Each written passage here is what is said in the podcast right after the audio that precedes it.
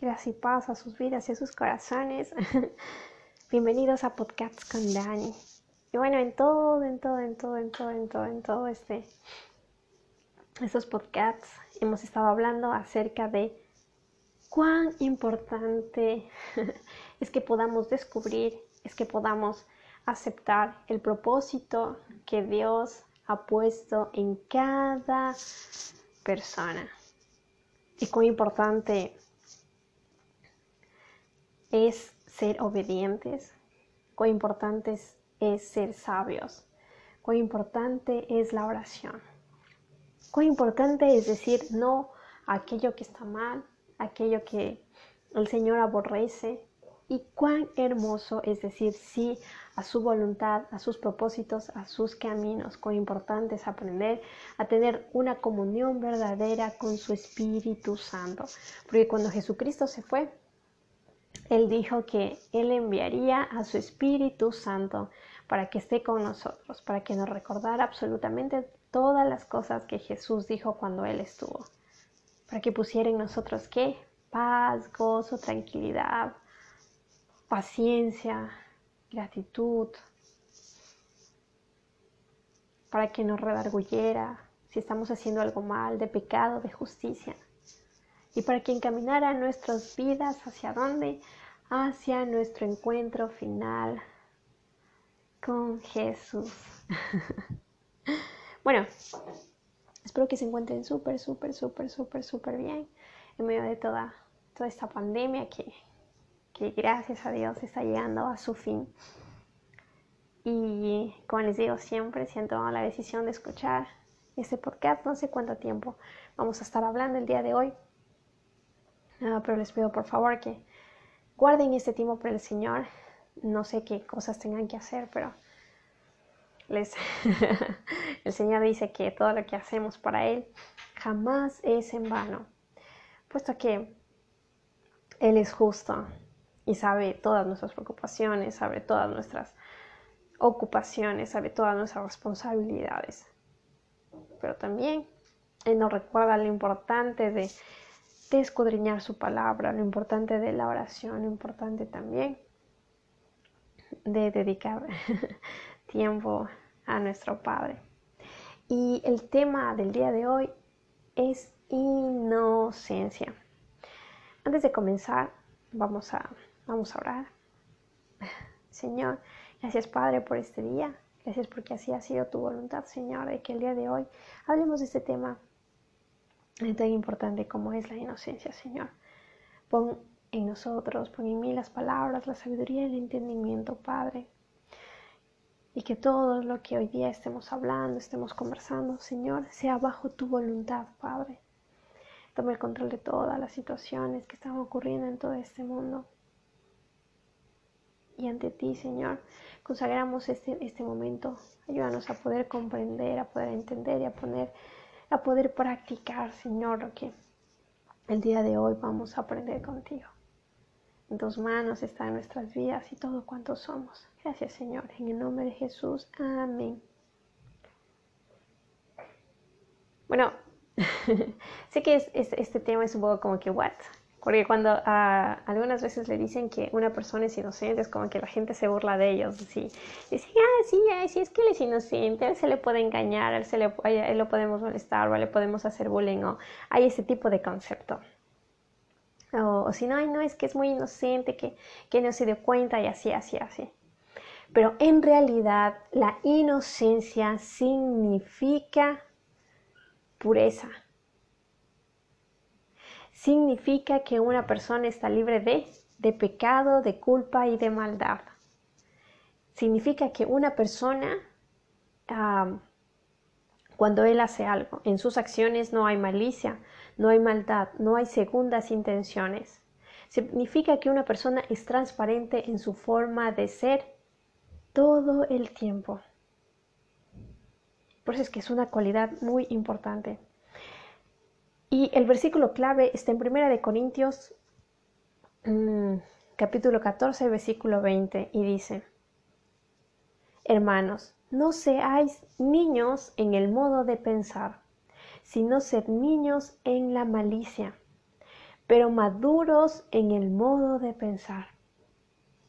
O sea, Pablo les está diciendo, hermanos, no seáis niños en el modo de pensar, es decir, que sean maduros. Pero ¿qué significa ser maduros espiritualmente? Es decir, ser sabios, tener discernimiento en las cosas que están ocurriendo a nuestro alrededor. ¿Para qué? Para que así no seamos engañados de quién? Del, bueno, del enemigo. Y en Romanos 16, eh, capítulo 16, versículo 19 dice, porque vuestra obediencia ha venido a ser notoria a todos. Así que me gozo de vosotros, pero quiero que seáis sabios para el bien e ingenuos para el mal. No sé si se, se están dando cuenta, pero en el contexto de ambos versículos dice, ser inocentes para lo malo. Es decir, mm, ¿cómo explicarlo? Es decir, yo no, es como que cerramos todas, cerramos nuestros ojos, nuestros oídos, nuestra boca, nuestro pensamiento, nuestro cerebro, nuestro análisis para el mal. Nos apartamos completamente de eso. Es decir, como si fuéramos niños pequeños, cuando son inocentes, ¿verdad? De, un, de, cuando tienen seis añitos, siete añitos, ellos hacen cosas, pero lo hacen sin malicia. Ellos son inocentes, ellos son puros hasta que tienen el conocimiento del bien y el mal.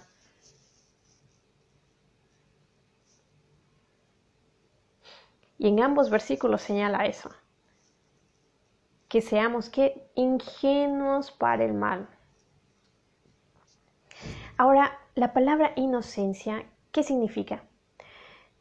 Eh, lo definen así, que es la condición del que está libre de culpa o de pecado. Un ejemplo es que cuando a una persona lo llaman a la corte y esa persona dice que no, que, que digamos que es por un, un, robo en una tienda. Esa persona dice que no, que fue una confusión, que lo confundieron a él con el ladrón, pero que el ladrón se lo va a salir y así, así, así. Y los policías que, que, que lo llevaron, que lo acusaron, dicen, no, porque sí estuvo ahí, bla, bla, bla. Pero luego ya eh, él dice, la persona que acusada, ¿no? Ya está ahí eh, frente a los jueces. Y dice, bueno, entonces si es así, ¿por qué no revisamos las cámaras, ¿verdad? Del local, del lugar donde fueron a robar. Y después ahí en la revisión de, las, cámaras, de las cámaras, eh, se dan cuenta que en realidad esa persona realmente no es el ladrón y que el ladrón realmente se fue. Y esa persona, el juez que le dice, sí, está bien, está comprobado que usted es inocente. Usted no tiene la culpa, de esto usted no robó ahí, fue una confusión.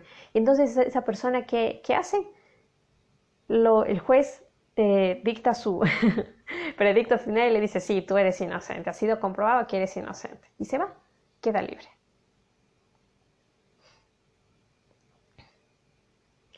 Y también lo definen como la falta de malicia, mala intención o picardía. ¿Y por qué, o sea, por qué lo definen también así? No, porque a veces cuando nosotros hacemos, cada cosa que nosotros hacemos tiene, tiene un propósito, tiene una intención.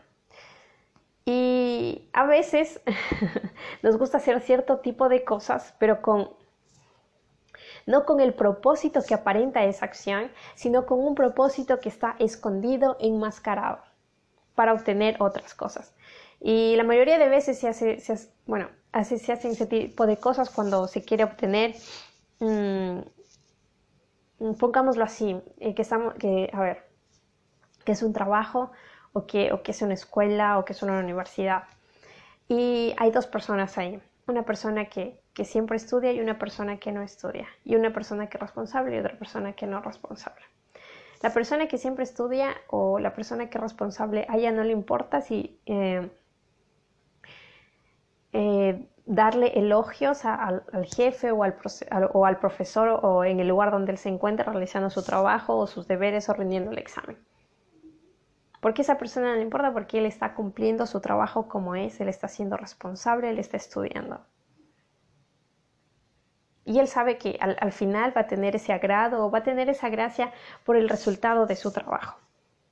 Pero a una persona que no es responsable, a una persona que no está haciendo bien su trabajo, a una persona que no está estudiando, digámoslo así, que le falta esa gracia, le falta, mm, le falta eh, hacer algo ahí en ese proceso para que al final pueda obtener esa gracia que la persona responsable o que el buen estudiante va a obtener delante de sus superiores o de sus profesores. Entonces esa persona comienza, no lo sé, a comprar regalitos para los profesores o para sus jefes, hacer cierto tipo de comentarios, pero él en realidad tiene otro propósito, no es lo que realmente está pasando en su corazón. Entonces las acciones de esa persona esa, no son inocentes, esa persona no es inocente. Pero ¿por qué no es inocente? Porque sus acciones y en su corazón lo que él está haciendo es, es para el resultado de otra cosa. Pero bueno, cuando pasan todo ese tipo de cosas que, bueno, yo, pienso que, que, pasan cada hora o eh, en todo este mundo hay un montón, millones de casos así. Que delante de los hombres, cuando ellos descubren esto, es como que, what, me estuviste engañando, pero ¿por qué hiciste eso? Si al final tu trabajo no está bien, o si al final si copiaste en el examen, y así, así, ¿verdad? Y se quedan, wow. Pero ahora imagínense al grado de Dios, quien creó todo este universo y quien nos creó, y que es la persona que nosotros estamos decidiendo, hemos decidido honrar, hemos decidido servir, hemos, uh, hemos, hemos aceptado como nuestro único Señor y Salvador. ¿Cómo pasa esto delante de los ojos de Dios? El Señor dice, el Señor dice en su palabra que delante de sus ojos es abominable. Dice que es abominable delante de sus ojos cuando nosotros eh, intentamos engañarlo. Hay un versículo que dice, no erréis porque todo lo que sembrar es, eh, eso cosechar es bueno. Y es porque nada delante de los ojos de Dios está oculto, absolutamente nada. Él sabe por qué yo estoy sentada aquí explicando ahora mismo este tema. Él sabe, él sabe por qué tú ahora mismo estás escuchando, bueno, lo vas a escuchar, ¿verdad? Porque aún está. Eh, él sabe por qué, eh, eh, él sabe, mm, él sabe la razón de, de, absolutamente todo y él es el único que puede escudriñar nuestros corazones. Y por eso también dice otro versículo en la Biblia, que sea lo que sea que nosotros hagamos, sea que nos levantemos, sea que cocinemos, sea que hablemos con alguien, sea cuando estudiemos, sea cuando trabajamos, sea cuando, no sé, cualquier cosa, que todo sea como para el Señor. ¿Y por qué lo dice así? A veces cuando leemos eh, la Biblia o leemos estos tipos de versículos siempre pensamos, ah, no lo sé, como que sí, eh, eh, como si fuera mucha religiosidad por encima o no lo sé. Pero en realidad, o sea, se pone eso así porque, porque o sea, es Dios, ¿no? Dios es la máxima autoridad, es, em, es lo máximo de todo, es la persona más santa, es la persona más, más suprema, es la persona, es decir, es Dios. ¿Y por qué lo pone así? Para que nuestras acciones realmente sean íntegras delante de Dios. Porque si nuestras acciones son íntegras delante de los ojos de Dios, es evidente que nuestras acciones van a ser íntegras delante de los demás. ¿Y por qué? Porque, o sea, Dios lo ve todo. Y Él lo sabe todo. Él sabe la intención que, se acumula, o sea, es decir, la intención con la que hacemos algo. Y Él sabe si es intención cuando ya la, cuando ya la hacemos, cuando ya, cuando ya le terminamos. Él sabe el propósito de eso. Y por eso Él dice que su gracia siempre está sobre quién? Sobre los justos. ¿Por qué siempre está sobre los justos? Porque una persona, bueno, eh, también dice la palabra del Señor que no hay ningún justo sobre la tierra. ¿Pero a qué se refiere justo? Justo significa que hemos sido justificados por la sangre de Jesucristo. Y como Jesús es justo y santo, pues nosotros también podemos ser lo mismo. Pero no quiere decir eh, que estemos, que seamos monjes, no lo sé, o unos santos, o que nunca hagamos o cometamos eh, cierto tipo de pecados, porque en realidad es una mentira.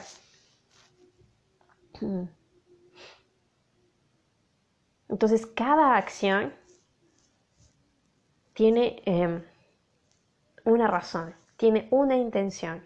Es como que cuando tenemos muchos amigos, o conocidos, o compañeros, y, y no lo sé, quizás tú oh, no te llevas muy bien con cierto tipo de persona, y luego, y luego esa persona viene y te abraza a ti. Bueno, eh, tú, bueno, no sé si ustedes pueden sentir si eso es, es, realmente sale del corazón o no sale del corazón. Pues dices, wow, o, o, o, qué pasa aquí. Fíjense si nosotros podemos percibir de forma superficial aquellas intenciones de otra persona hacia nuestras vidas. ¿Cuánto aún más Dios? ¿Cuánto aún más Dios? Y ahora, piensen un momento en esto que les he, dicho. Ahora, ¿cuál es la etimología de la palabra inocencia? Dice que la palabra inocencia viene de, valga redundancia, de, de, las palabras inocencia e inocente, que derivan del latín, de latín innocens, es decir, que está formada del prefijo negativo in y la palabra nocens. Pero la palabra nonsense en latín viene del verbo nocere y nocere significa hacer daño. O sea que inocente es, es la unión de in y nocens que viene de nocere. Nocere es, es algo dañino, es algo nocivo. E inocente es algo no dañino y que no hace mal. Y que no hace mal. Y ahora, ¿por qué eh, Pablo les, les decía esto? ¿Por qué les dice que sean inocentes para el mal, pero sabios en su modo de pensar?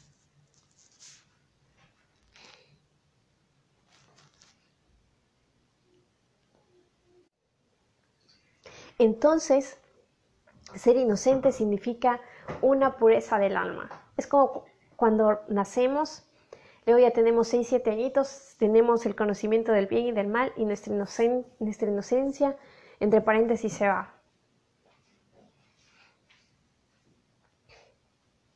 Y ahora eh, espero o sea, espero que hayan entendido por qué es importante la inocencia, pero la inocencia para el mal. ¿Y por qué es importante antes de que hagamos cualquier cosa pensar de que estamos delante de la presencia de Dios como sus hijos? Entonces si pensamos de esta forma y decimos, ok, quiero hacer esto, pero esto realmente al Señor le agrada, esto le agrada y le honra a Dios. Esto es de buen testimonio y de buen ejemplo yo como hijo de Dios. Esto va a honrar a mi padre, a mi madre, a mis hermanos, a mi círculo de al lado. Realmente esta acción es, eh, es, un, eh, es un buen sembrío para mi, para mi futuro, que ya sería para mi futuro. Esta acción o esta decisión, ¿a dónde van a llevarme? ¿Y por qué? Ahora, en el reto de esta semana, el reto de esta semana está en que podamos responder unas cuantas preguntas. La primera pregunta es, ¿qué intención tienen mis acciones? Es decir, mm, no lo sé, se me viene... ¿Con qué intención, en mi caso, con qué intención yo estoy grabando estos podcasts? ¿Hacia dónde me lleva esto? ¿Realmente esto está honrando a, a Dios, a mi familia, a las personas que están a mi alrededor? ¿Con qué intención yo voy a conocer X tipo de persona? ¿Con qué intención yo voy a hacer X tipo de publicación? ¿Con qué intención yo voy a hacer X, X comentario? ¿O con qué intención eh, voy a sacar a una persona de mi vida? ¿Qué es lo que está pasando en realidad? ¿Qué es lo que mueve a mi corazón para que yo decida tomar ese tipo de decisiones? La segunda, ¿Hay maldad en mis acciones? Es decir, cuando yo voy a hacer X cosa, digamos que, bueno, en mi caso, cuando yo voy a cocinar, ¿qué especies voy a utilizar? ¿Por qué voy a utilizar, digamos, esas especies? ¿Por qué voy a hacer eso? ¿O por qué voy a estudiar esto? ¿O por qué voy a responder esto? ¿O por qué no voy a estudiar? ¿O por qué necesito solo, solo copiar, digámoslo así? ¿Está bien ese, tipo de acciones? Bueno, yo lo digo dentro de, en los estudios, ahora tú también, en tu trabajo, ¿no? Eh, con tu familia, las personas de tu alrededor, en las decisiones que tú tengas que tomar. La tercera pregunta es, ¿son transparentes mis acciones con los demás? Bueno, en realidad deberíamos hacer la pregunta de, Daniela, ¿son transparentes tus acciones delante de Dios? ¿Eres transparente delante de Él? Porque, porque si somos transparentes delante de Él, podemos ser transparentes también delante de las otras personas o con las otras personas. ¿Realmente mis acciones con ellos es verdad? Es verdad eh, cuando le decimos, o bueno, cuando le digo a una persona, hey, te quiero, te extraño, bla, bla, bla, o cuando las abrazamos, así, ¿es verdad? Eso es lo que realmente hay en mi corazón hacia esas personas. ¿Cuál es la intención de eso? Otra, ah, la pregunta número cuatro. ¿Soy una persona que tiene máscaras? Máscaras en la psicología se utiliza para para esconder lo que realmente no somos. Y, y para agradar a otras personas de acuerdo en el, en el círculo donde nosotros nos estamos moviendo. Es decir, que nosotros somos diferentes, es decir, eh, digamos, en iglesia, en la casa, en el trabajo y así. Pero en realidad no tendría que ser así. En realidad siempre tendría que ser una misma Daniela en todos. Es decir, si Dani es seria, pues una misma Daniela en sus estudios, me refiero al carácter, en sus estudios, en la iglesia, luego en su casa, luego con su familia, luego con sus amigos. O sea, todos conocen que Dani es así. No, no hay un, un cambio o una variación en eso.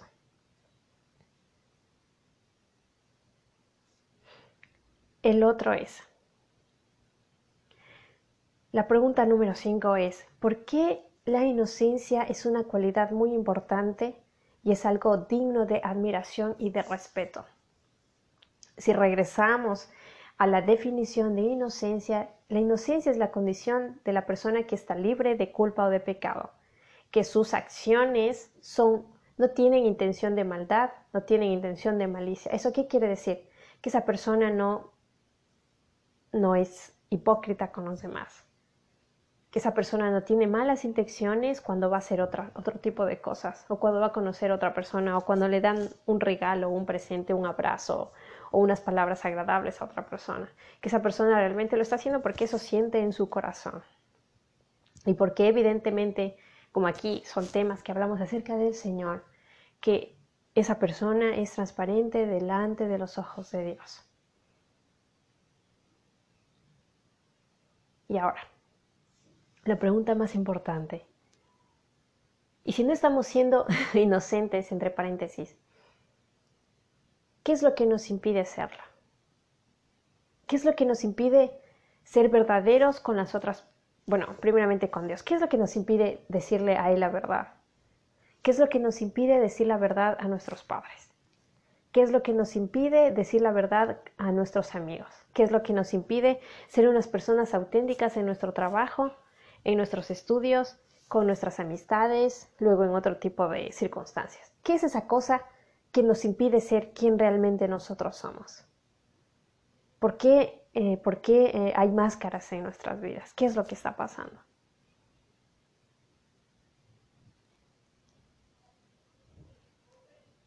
Es necesario que, que podamos reflexionar. Bueno, hay un versículo en Salmos que dice, David le dice al Señor, le dice, examina mi corazón y mira si en él hay, hay camino de maldad y guíame por el camino eterno. Bueno, no me acuerdo si estoy diciéndolo de forma correcta, pero le dice, examina mi corazón. Pero ¿por qué David le dice que, que Dios examine su corazón?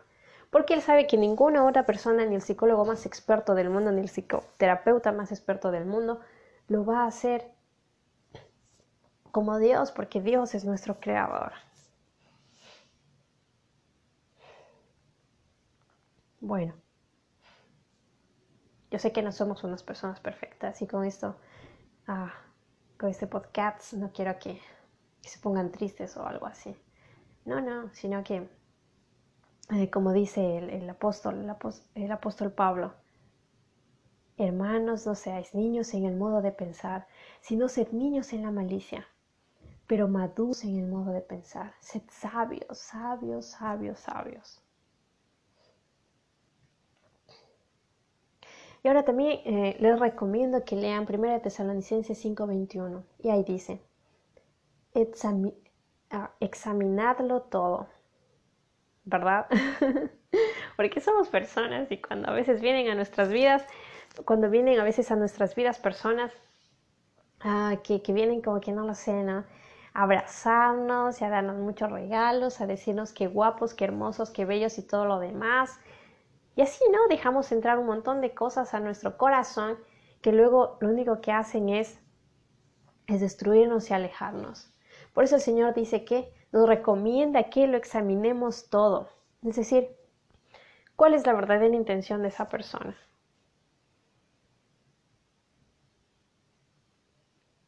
¿Cuál es la verdadera intención de esas acciones hacia mi vida? ¿Realmente son puras realmente son inocentes, están libres de malicia.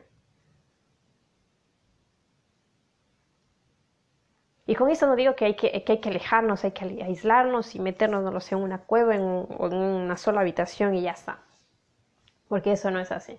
Señor dijo que nosotros somos luz en esa tierra y para ser luz no hay que aislarse. Pero el Señor también nos recomienda que lo examinemos todo.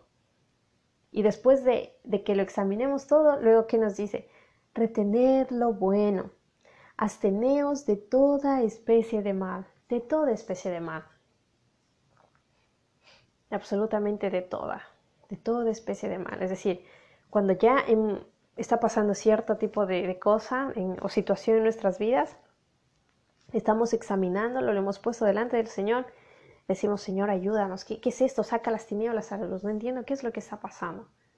Luego de eso el Señor nos muestra lo bueno de esa cosa y lo malo de esa cosa. Y luego, ¿qué nos dice?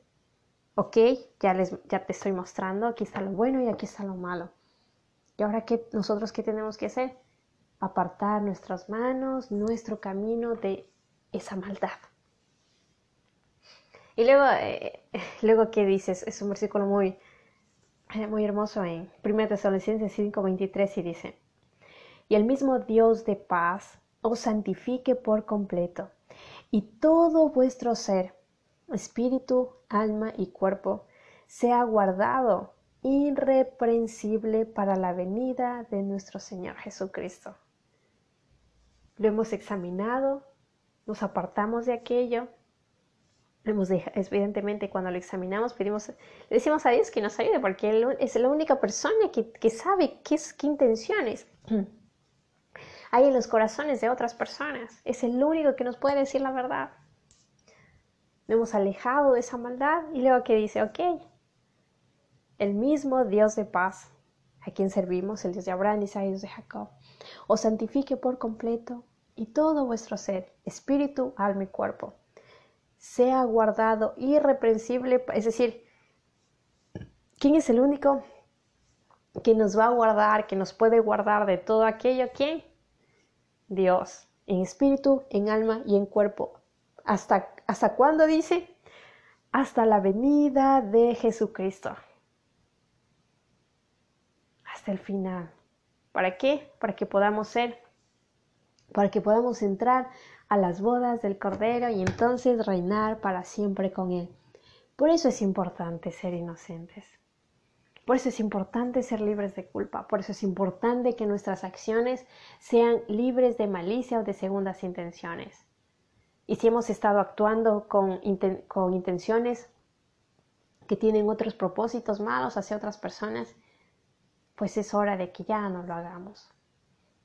Porque eso, bueno, tal vez le haga daño a esa otra persona, ¿verdad? Pero el, daño mayor es hacia nosotros mismos. Y son cargas que ponemos sobre no, no son, bueno, son cargas y son, y son culpas que ponemos sobre nuestras propias vidas. Y después las consecuencias de aquello no son agradables. Y por eso es que, para terminar, eh, en la definición que dice, es la condición de una persona que está libre de culpa o de pecado. Y el único que nos puede liberar completamente de culpa y de pecado es Jesucristo. Por su sangre en aquella cruz. Es, es la única persona. Mm, no hay otro. Jesús dijo, yo soy el camino, la verdad y la vida. Es decir, necesitas un camino, ¿quién es? Es Jesús. Necesitas vida, ¿quién es? Es Jesús. Necesitas la verdad, ¿quién es? Es Jesús. Todo está en Él.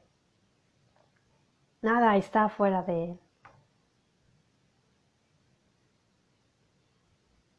Bueno, ah, espero que sé que esto es de bendición para aquellas vidas y personas que, lo necesitan. Yo les recomiendo que vuelvan a, leer los temas tratados, que los vuelvan a, a discutir, es decir, a, volver a, leer los versículos de 1 de Corintios 14, 20, de Romanos, de 1 de Tesalonicenses, que lo vuelvan a estudiar con sus familias, en sus iglesias. con sus compañeros, que lo compartan y que lo podamos poner en práctica. que la gracia y la paz del Señor sea, sea con cada uno de ustedes. Bye bye.